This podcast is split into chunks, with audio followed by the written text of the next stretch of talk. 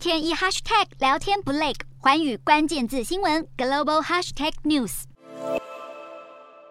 大批民众聚集喧哗，像是观光景点一样人来人往。但这里其实是伊拉克首都巴格达的议会大楼，在二十七号被几百位民众闯入，要抗议由伊朗支持的政党提名的总理人选。抗议民众进入议会时，并没有议员在场，外头的防暴警察一度出动高压水炮阻挡，但大楼内的安全部队只是在一旁观看，并没有强硬的阻止示威者闯入。大规模抗议也从议会蔓延到大街上，其中大多数人追随什叶派领袖萨德。萨德的阵营在去年成为了议会中最大党，但还远不足以掌控多数席。这次组建新政府的投票，萨德陷入了谈判僵局，宣布退出进程。现在他的追随者们更以愤慨行动表示力挺。萨德在支持者占领议会几个小时后，推文表示收到了民众的心声，并要他们安全回家。不久后，抗议群众就陆续离开了议会大楼，展现出了萨德对追随群众拥有的掌控能力。这无疑是向敌对势力发出的重大警讯。